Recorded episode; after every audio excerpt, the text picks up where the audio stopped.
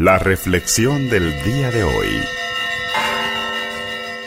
Lectura del Santo Evangelio según San Juan.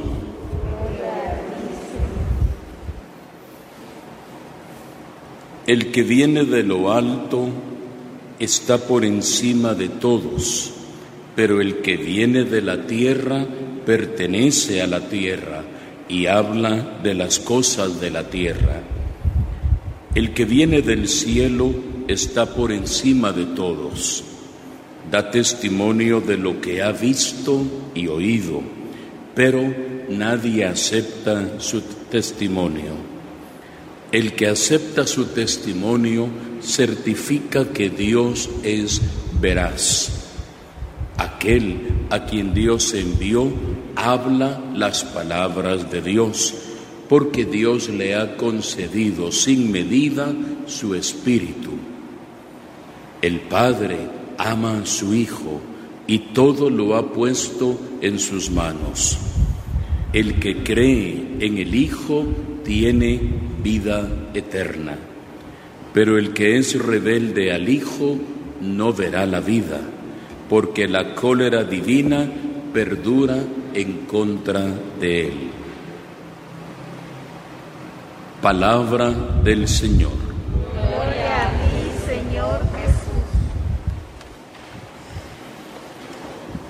En la primera lectura que hemos estado leyendo estos días, nos encontramos ya con el caminar de la primitiva comunidad cristiana en medio de sus alegrías, en medio de sus penas.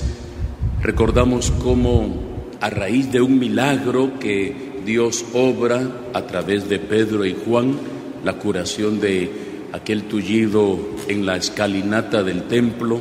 A raíz de eso comienza la primera persecución a Pedro, a Juan y a los demás.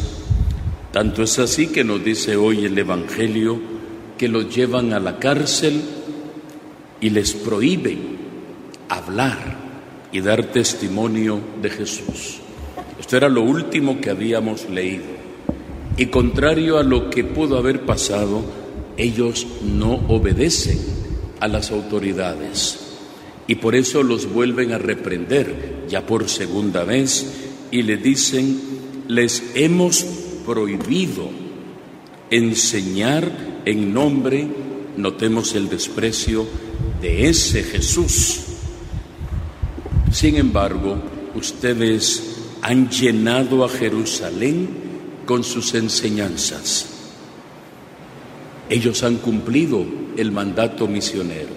Ir, les había dicho Jesús, y proclamar la buena noticia, esa buena noticia de amor, de paz, de fraternidad, que implica evidentemente la conversión, el arrepentimiento para recibir como un don el reino de Dios, la gracia y la misericordia.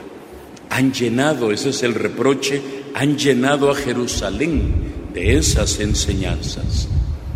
Y claro, ellos sienten también el reproche y por eso le dicen, y ahora quieren hacernos responsables de la sangre de ese hombre. Es que era evidente todos sabemos, lo leímos en los días de la pasión y los testigos oculares de esos hechos saben que los que pidieron la muerte de Jesús fueron precisamente los miembros del Sanedrín, los sumos sacerdotes. Y ahora ellos, escudándose, dicen, es que ustedes nos quieren hacer responsables de la sangre de ese hombre. Es que, repito, ellos eran los responsables de la parte final, que era la condena a Jesús. Y en ese sentido, Pedro, lleno del Espíritu Santo, dice algo y ahí está resumida la enseñanza de esta noche. Primero hay que obedecer a Dios antes que a los hombres.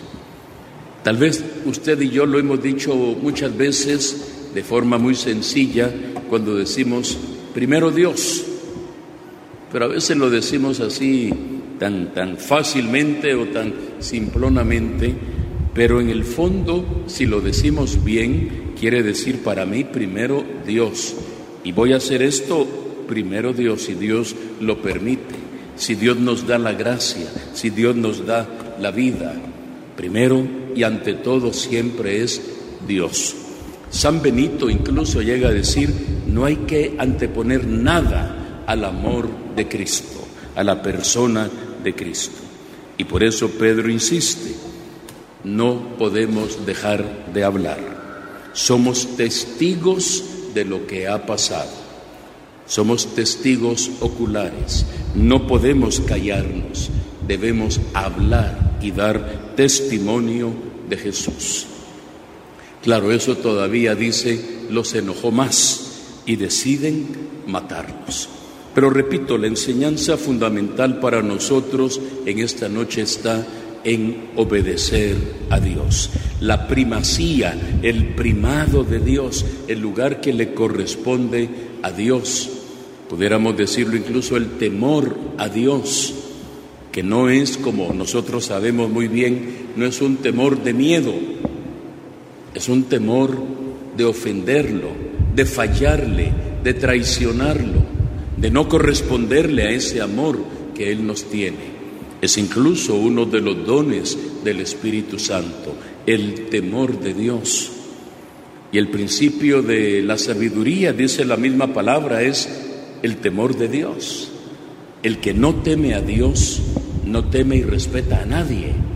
Pero si uno en su vida tiene primero a Dios y el temor de Dios, el amor a Dios, pues todo puede ser muy, pero muy diferente en nuestras vidas. Ahora cuando se quita esa primacía, ese lugar que Dios debe tener en nuestra vida, cualquier cosa puede pasar, cualquier cosa podemos pensar, cualquier cosa podemos decidir. Nos debe quedar claro que dice Pedro, y eso no es solamente un regalo para nosotros, eso es para todos.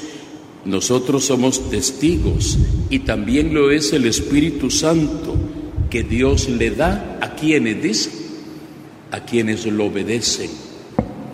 ¿Usted quiere estar llena o lleno del Espíritu Santo? Seguramente sí. ¿Qué tanto obedece a Dios? El Espíritu Santo Dios lo da, dice Pedro, a los que le obedecen. Y es ese Espíritu el que conducirá sabiamente nuestras vidas. Hoy le pedimos de todo corazón al Señor que guiados por su Espíritu podamos hacer siempre el bien y sobre todo darle a Dios el lugar que corresponde, el lugar que se merece, el primer lugar. Primero Dios y luego todo lo demás. Que Él nos bendiga y sobre todo nos llene de misericordia en este tiempo de Pascua. Que así sea para todos nosotros.